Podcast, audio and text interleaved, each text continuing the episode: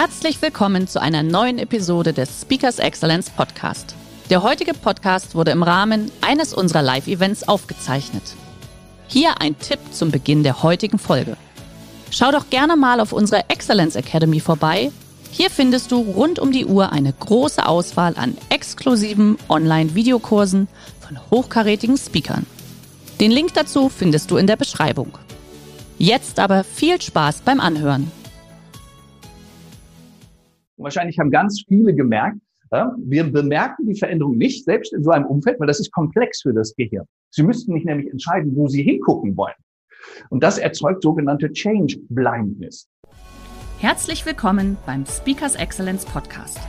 Hier erwarten Sie spannende und impulsreiche Episoden mit unseren Top-Expertinnen und Experten.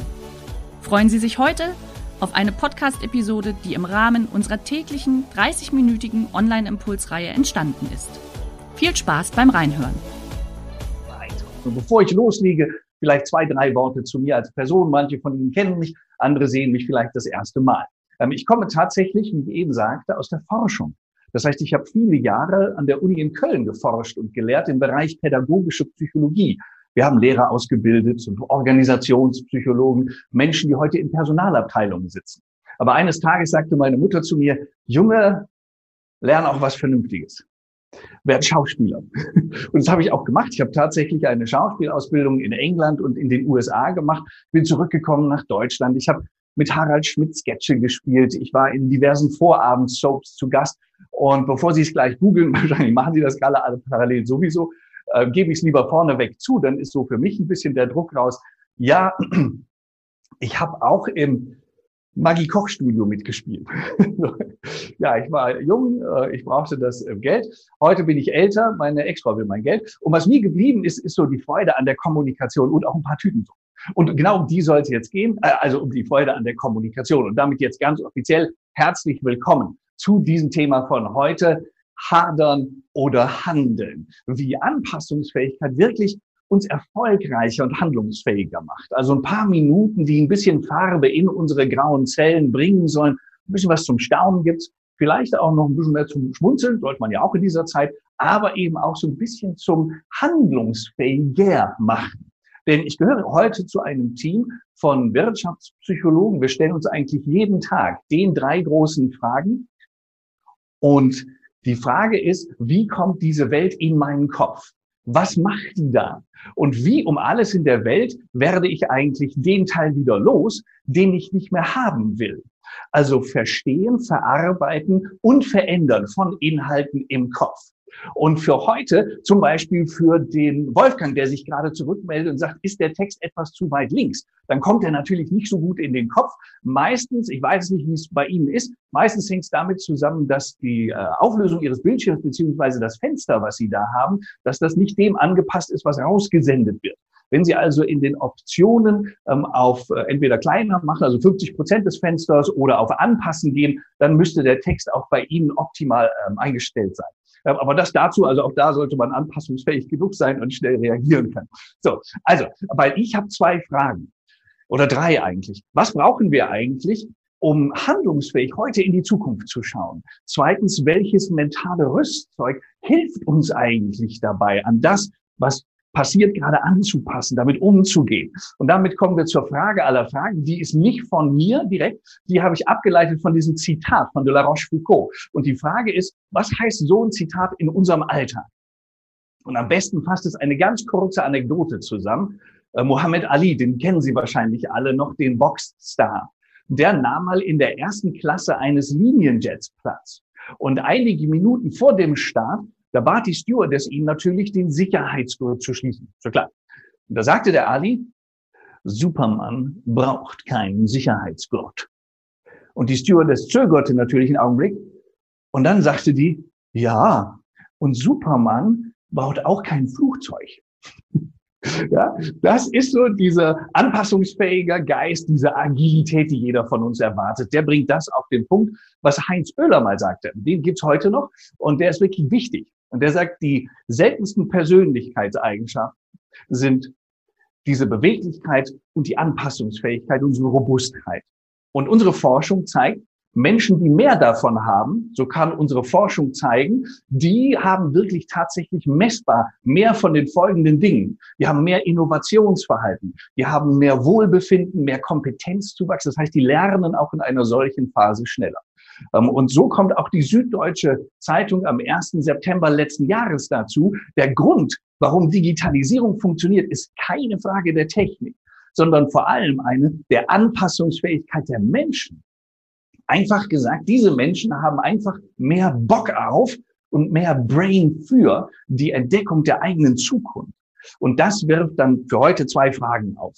Erstens, was ist diese Anpassungsfähigkeit genau und wie können wir sie gezielt stärken? Und ich möchte Sie und euch auf eine kurze Reise zu ein paar Antworten auf diese beiden Fragen einladen. Beginnen wir also das Abenteuer des handlungsfähiger Werdens.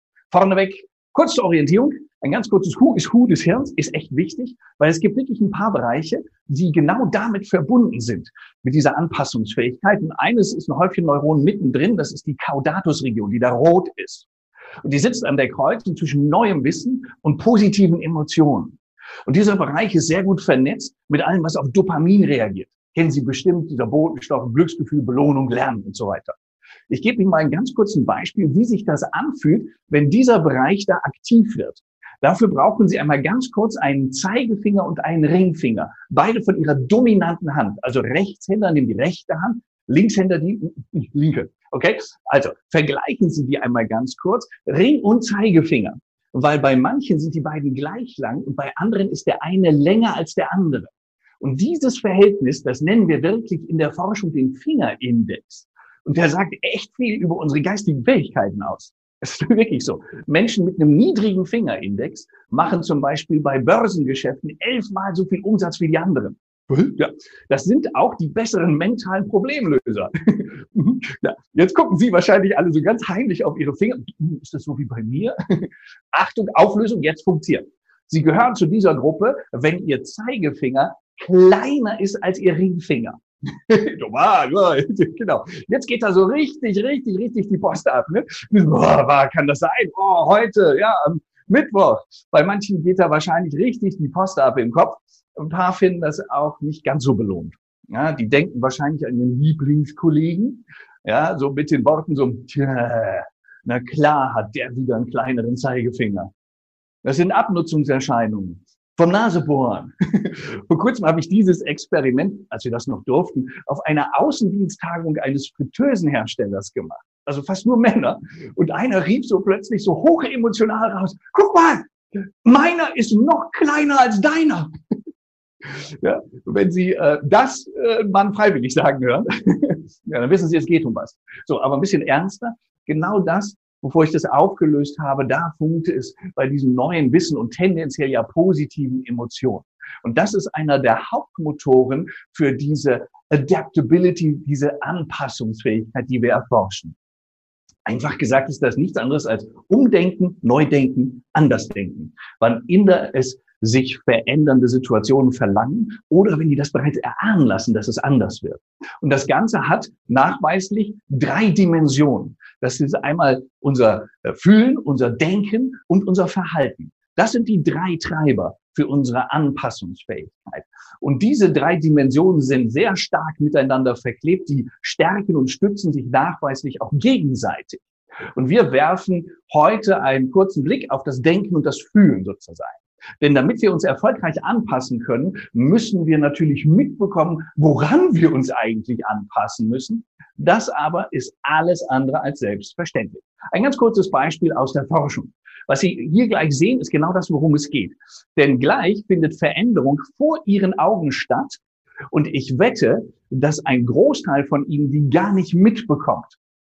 Ähm, warten wir mal darauf ab. Also ich starte gleich den Film und achten Sie mal darauf, wo da Veränderungen stattfinden. Ist ja ein relativ kleiner Ausschnitt der Welt in Ihrem Fenster. Das müssten Sie ja eigentlich hinkriegen. Ähm, und der Film startet jetzt. Und ab jetzt, innerhalb von 15 Sekunden, tut sich da was. Und zwar tut sich da extrem viel. Und Sie können gerne, wenn Sie es finden, in den Chat schreiben, auch wenn Sie es nicht finden. So nö oder nix oder so. Das hilft auch.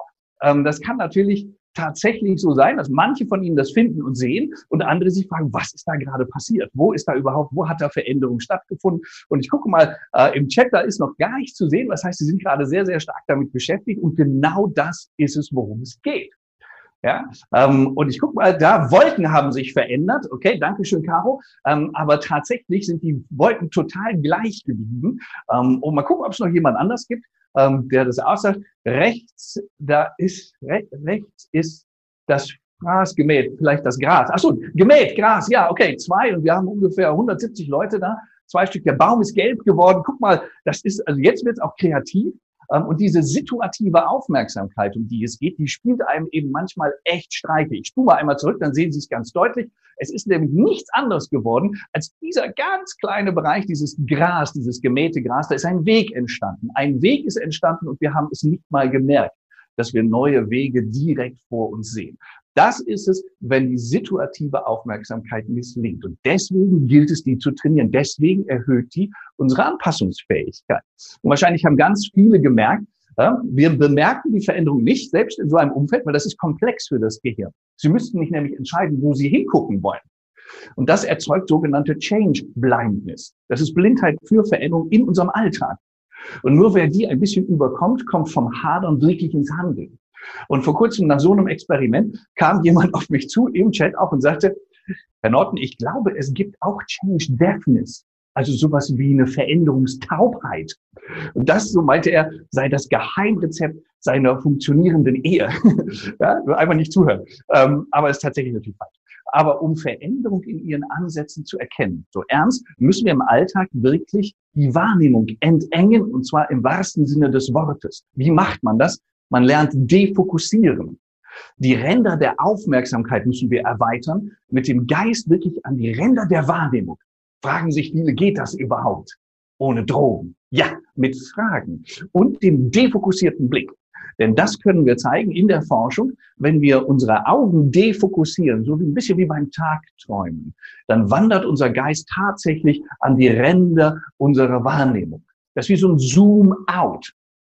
Und deswegen haben wir die Technik auch so genannt. Und, und Sie sehen, die hat ziemlich einfache Schritte. Zuerst mal müssen Sie sagen, worum es eigentlich geht, wo Sie diesen Veränderungsfokus hinlegen wollen. Und dann müssen Sie tatsächlich Ihre Augen auf Weitblick stellen, fast so wie beim Tagträumen. Und dann werden Sie merken, dass die Gedanken sich quasi verselbstständigen rund um dieses Thema. Und diesen Fluss der Gedanken kann man sortieren mit diesen drei Fragen.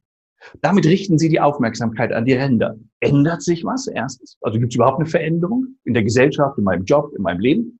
Zweitens, was eigentlich ändert sich genau? Und drittens, was bedeutet das für mich? Mehr ist es tatsächlich nicht, man muss es halt tun. Und es funktioniert sehr, sehr gut im Persönlichen, aber es funktioniert auch für die Firma. In Russland, ja, ähm, in äh, Ikea macht auch in Russland Möbelverkauf. Branche ist klar, für Ikea da nicht mehr so ganz, weil Ikea hat was ganz Kurioses festgestellt. Wann immer die in einer Gegend einen Ikea-Laden aufmachten, dann stieg der Wert aller Immobilien in der Nähe auch. Also hat Ikea ein zweites Business Model am Rand der Wahrnehmung hochgezogen, nämlich Möbel verkaufen und gleichzeitig diese Wertsteigerung der Immobilien mit einfangen, indem die einfach selber Shopping Malls direkt neben die Ikea-Filialen gebaut haben.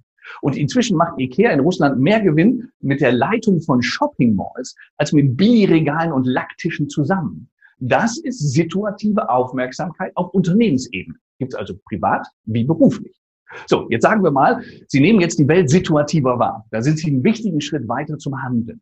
Sie wissen ja jetzt, was sich ändert. Und was kommt dann? Dann müssen Sie die Infos auch irgendwie verwenden. Und dazu brauchen wir mentale Flexibilität. Denn Sie wissen das wahrscheinlich, das Gefährliche an dieser neuen Idee, die Sie mit dieser Aufmerksamkeit kriegen, ist, die Idee ist anders als die früheren. Und andere Menschen haben auch noch andere Ideen. Das ist natürlich für ein Hirn sehr hart. ja, weil das denkt immer, meine Idee ist super, deine Idee ist äh, deine. ja, was wir also mit unseren eigenen neuen Ideen und mit denen von anderen können müssen, ist diese Idee, diese neue, genauso wertzuschätzen wie das frühere. Wir müssen verstehen, was die großartig oder sogar besser macht als das bisherige. Und die Frage ist, wie kann man mit dem Denken so flexibel werden? Sie können wirklich das erhöhen, was wir mentale Flexibilität nennen. Und das ist, wenn Sie Ihre alte Idee für einige Sekunden zur Seite legen und die neue oder die Ihres Kollegen einmal wirklich durchdenken. Es ist wie so eine Fernbedienung, wenn Sie von einem Kanal zum anderen wechseln. Genau dieses Wechseln ist alles andere als einfach. Und darum ist das eben auch selten. Ich zeige Ihnen mal, wie sich das anfühlt, okay? Weil sichtbar machen wir diese Flexibilität im Kopf mit Stroop-Tests. Und ich habe einen, den haben wir selber in der Uni mal entwickelt, also für die Forschung, und der geht so. Äh, zuerst einmal sehen die Menschen eine Reihe von Kreisen wie diese hier, und da drinnen erscheinen dann so Ortsbezeichnungen.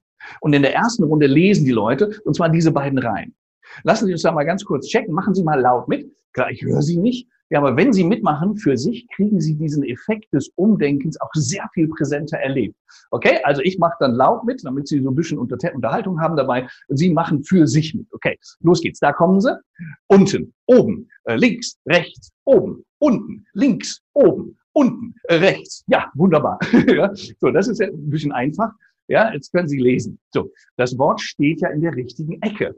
Und deswegen gibt es eine zweite Runde. In der dürfen die Opfer, äh, die Testpersonen, äh, nicht einfach diese Wörter lesen. Nein, jetzt müssen sie sagen, wo die Wörter stehen. Also nicht einfach ablesen, sondern sagen, wo sich das Wort befindet.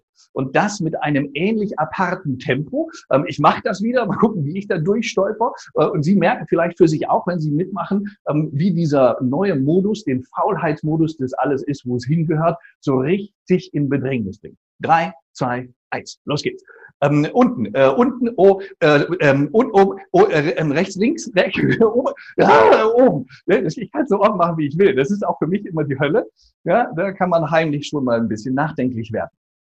Aber so können wir das wirklich messen, wie gut Menschen das können. Äh, die Fähigkeit von einer Art zu denken oder die wahrzunehmen, zu einer anderen zu wechseln, willentlich.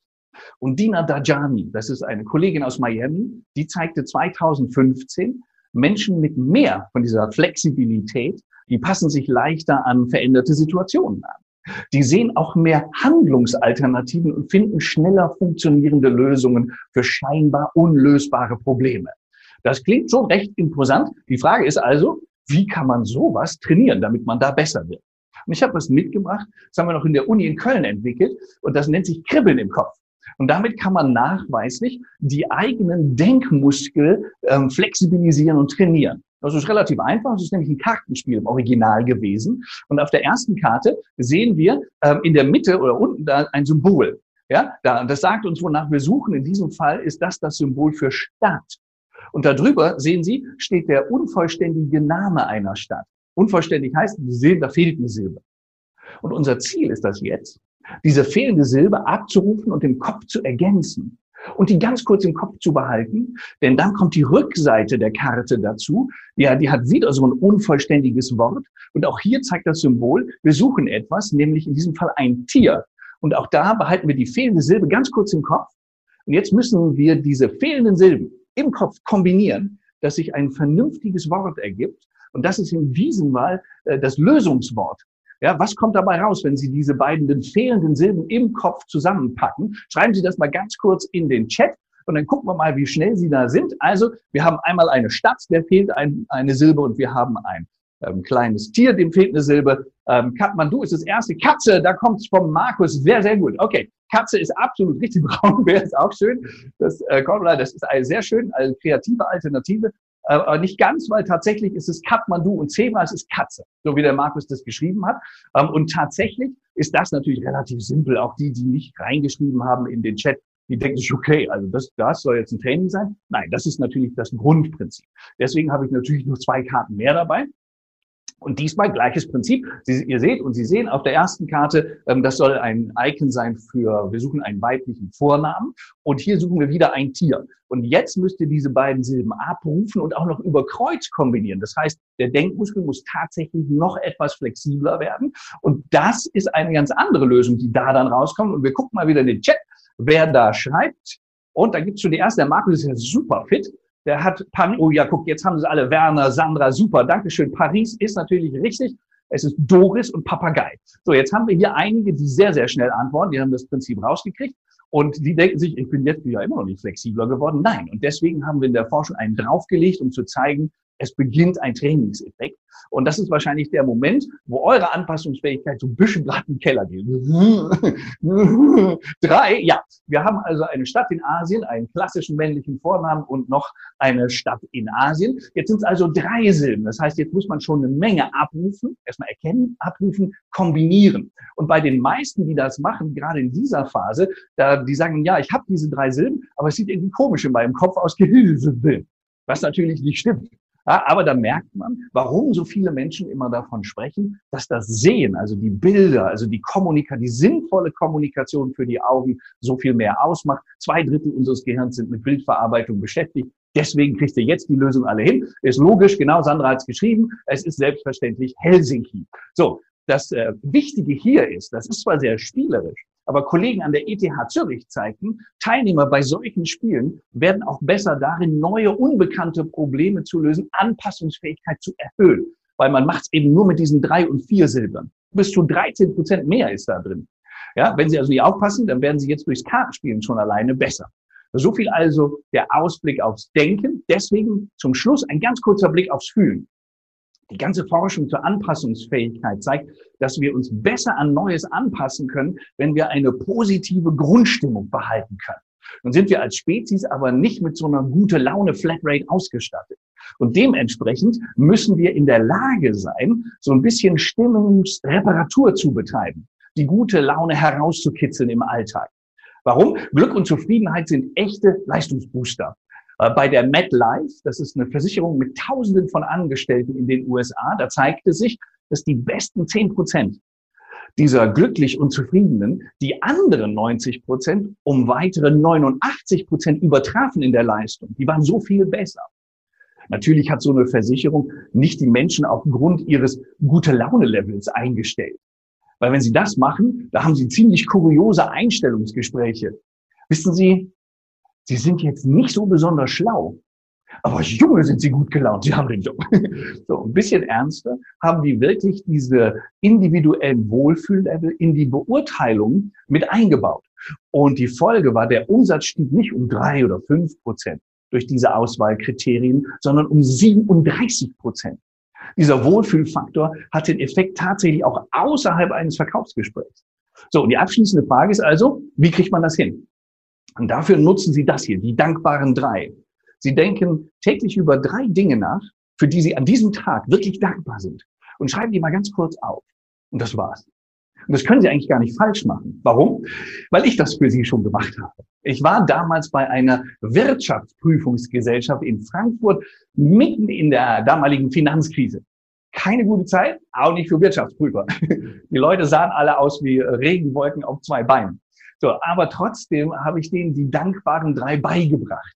Und ich sagte zu denen, machen Sie das 21 Tage lang und Sie werden merken, wie Sie von Tag zu Tag Ihr Wohlbefinden steigern. Und was soll ich sagen, es hat überhaupt nicht funktioniert. Warum nicht? Die Leute haben jeden Tag drei Dinge aufgeschrieben, für die die dankbar waren. Aber die schrieben immer die drei gleichen Dinge auf. Mein Partner, meine Kinder, meine Gesundheit, jeden Tag. Ob das nun stimmte oder nicht. Ja, Partner hatte den Hochzeitstag vergessen, äh, Kind hat das Laptop aus dem dritten Stock geworfen und so ein Schädel vom letzten Vertriebsmeeting, aber aufgeschrieben, wofür bin ich heute dankbar? Äh, mein Partner, meine Kinder, meine Gesundheit. Ja, und darum hat das nicht funktioniert. Die sahen sich gar nicht an, was wirklich geschehen war, sondern die wiederholten ihre Standardantwort. Machen Sie das nicht. Scannen Sie mal wirklich die letzten 24 Stunden. Immer nach drei neuen Dingen, für die Sie ernsthaft dankbar sind. Und wenn Sie das 21 Tage lang machen, in Folge, dann haben Sie 63 einzigartige Dinge, für die Sie dankbar sind.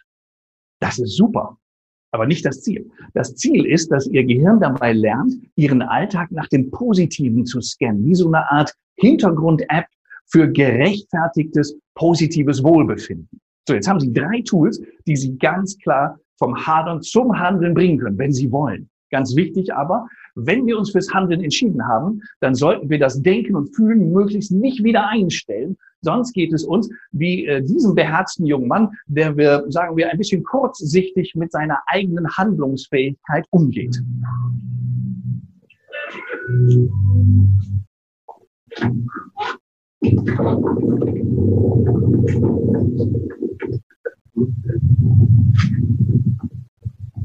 Hey!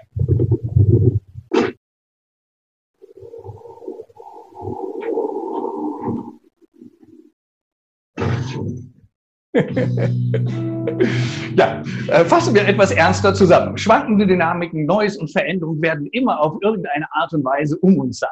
Wenn wir ein paar gehirngerechte Kriterien im Umgang damit beachten, machen wir es uns, unseren Kunden und Kollegen sehr viel leichter. Erstens stärken wir unsere situative Aufmerksamkeit, weitern wir unsere Veränderungswahrnehmung. Zweitens investieren wir in unsere mentale Flexibilität mit Tools wie Kribbeln im Kopf. Und schließlich nutzen Sie die dankbaren drei. Denn das eine ist sicher, heiter denkt weiter. Vielen Dank. Lieber Karl, vielen, vielen, vielen Dank. Also ich sage gleich mal, ich bin heute wirklich dankbar für dieses Webinar, weil ich habe mich selber dabei ertappt jetzt gerade. Du kennst das ja, wenn du vorm Fernseher eigentlich alleine sitzt und dann doch lachen musst. Das hast du heute bei mir geschafft.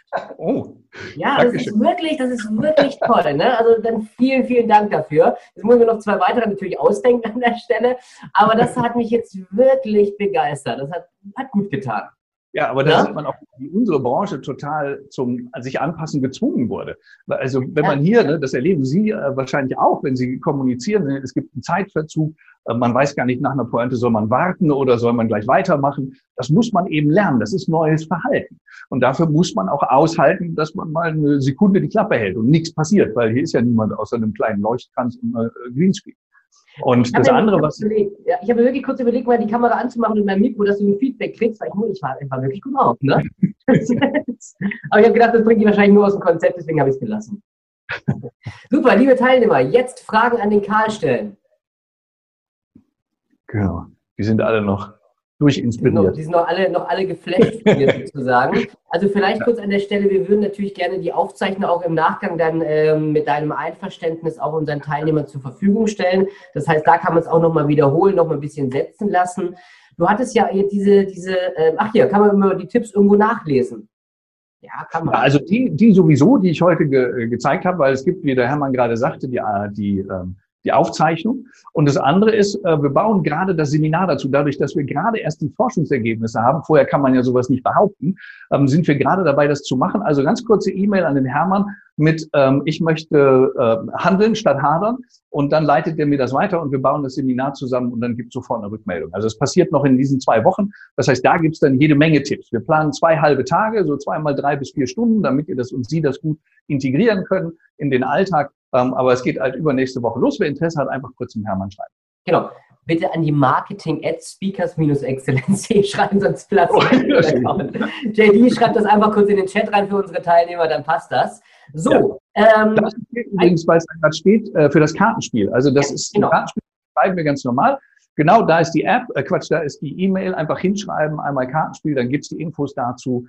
Ähm, das, ist, das geht also super fix. Das muss auch ganz formlos einmal, ne, ich habe es gesehen, Kartenspiel, Fragezeichen, was kostet das, äh, schickt das. Ähm, so. Da sagt einer, er sieht den Chat nicht. Ja, warte ganz kurz, ja, aber ich kann auch mal, jetzt ist mir gerade die Frage abhanden gekommen, und zwar oben hat mir noch eine, was ist denn äh, mit der Fingerlänge gleich lang? Ja, Fingerlänge gleich lang. ja, wir haben auch eine ganz äh, gute Telesprechstunde. Nein, äh, also das erstens, das Forschungsergebnis gibt es wirklich, das kommt aus der Anthropologie und nennt sich wirklich der Fingerindex. Ähm, und die Fingerlänge hängt ab tatsächlich, also das klingt jetzt sehr kurios, aber die hängt ab davon, wie viel Testosteron und Östrogen ähm, reingeschossen wird in den Embryo, während er ähm, noch im Bauch ist. Das heißt, da entscheidet sich dieses Fingerlängenverhältnis. Und es ist wie vieles, was wir in der Forschung rausfinden, ja ein statistisches Mittel. Also es ist ein Mittelwert. Wir können also zeigen, Menschen, die dieses Verhältnis haben, das korreliert mit. So, das heißt aber, dass der Einzelwert immer im Verhältnis zu diesem Mittelwert, zu diesem Durchschnitt gesehen werden muss. Ähm, und da wird es dann spannend, aber das ist dann natürlich, sagen wir mal, eine Wissenschaftsvorlesung. Die halte ich dann gerne. aber die 20 Minuten äh, in der Kürze. das ist eine Studie, wer die haben will. Also die Studie gebe ich auch als, die ist in dem Fall nicht von uns, aber die schicke ich Ihnen gerne zu. Da steht es genau drin. Ähm, weil für uns war natürlich dieses Phänomen wichtig, dass man das checken will und was das in, im, im Kopf macht. Sehr gut. Mit Blick auf die Uhr, äh, nochmal eine wichtige Frage. Kannst du die drei Tipps am Ende nochmal kurz wiederholen, bitte? Ja, selbstverständlich. Ähm, also das erste war dieses Defokussieren üben. Ich kann, wo habe ich denn den? Ähm, ich gebe nochmal die drei Folien, das kriegen wir schnell genug hin. Ja, ähm. Das Defokussieren üben. Das heißt, dieses äh, Defokussieren, Entschuldigung, das geht jetzt mal einmal ganz schnell, da ist es. Ähm, das Defokussieren, das war diese Sache, die wir nach der Feldecke hatten.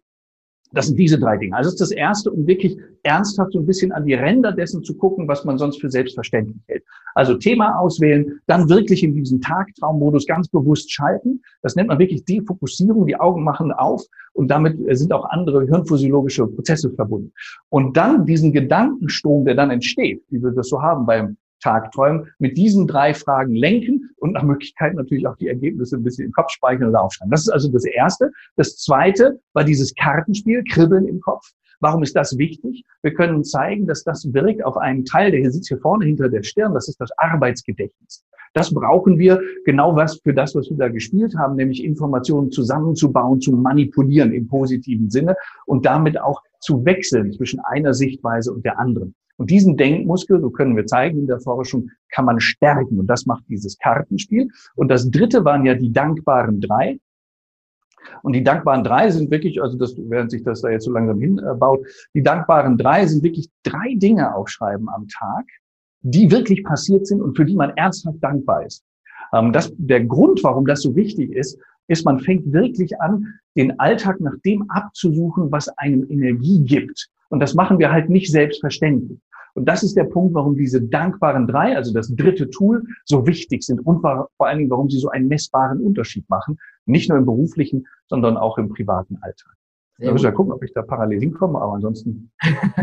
Sehr gut. So, äh, kommen wir gleich zur Abschlussfrage. Jetzt hatten wir noch kurz äh, zwei, drei Punkte, für wen die, äh, ein paar Teilnehmer sehen den Chat nicht.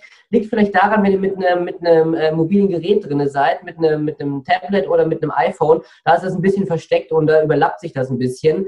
Soll aber nicht äh, das Problem sein. Wie gesagt, wir schicken ja die Aufzeichnung nochmal zu und wir greifen auch jede Frage auf. Jetzt Abschlussfrage für dich, lieber Karl, und zwar äh, das positive Denken, auch die Menschen mitzunehmen. Haben wir hier eine Frage zum Thema, ähm, ja, probieren das jeden Morgen im Monat, äh, morgendlichen Meeting, haben es ausprobiert, auch positiv zu starten. Wie schafft man es da, so die Gratwanderung nicht zur Lachnummer zu werden?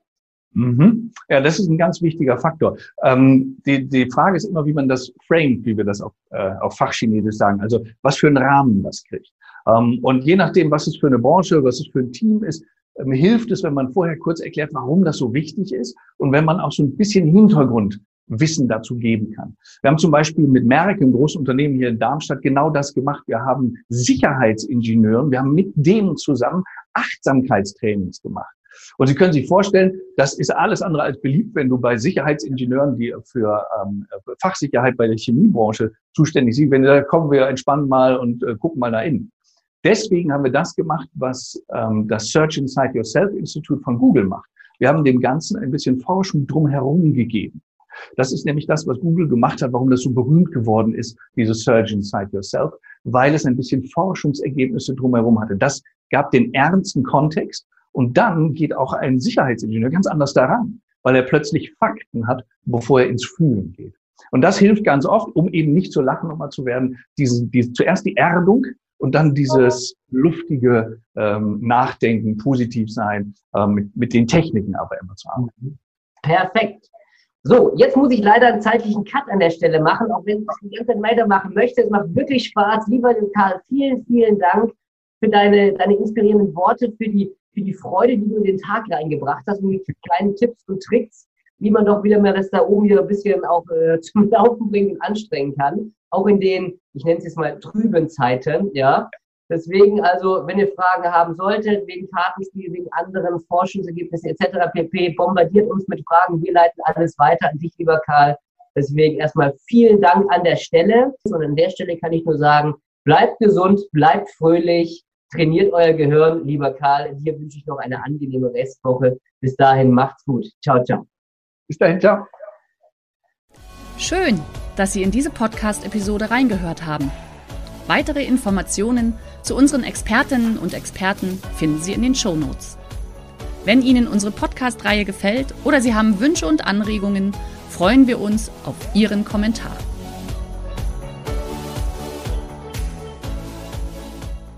Der heutige Vortrag hat dir gefallen? Dann schau dich doch gerne auf unserem Kanal um oder sei live bei einem Forum dabei. Weitere Informationen findest du in der Beschreibung. Bis zum nächsten Mal.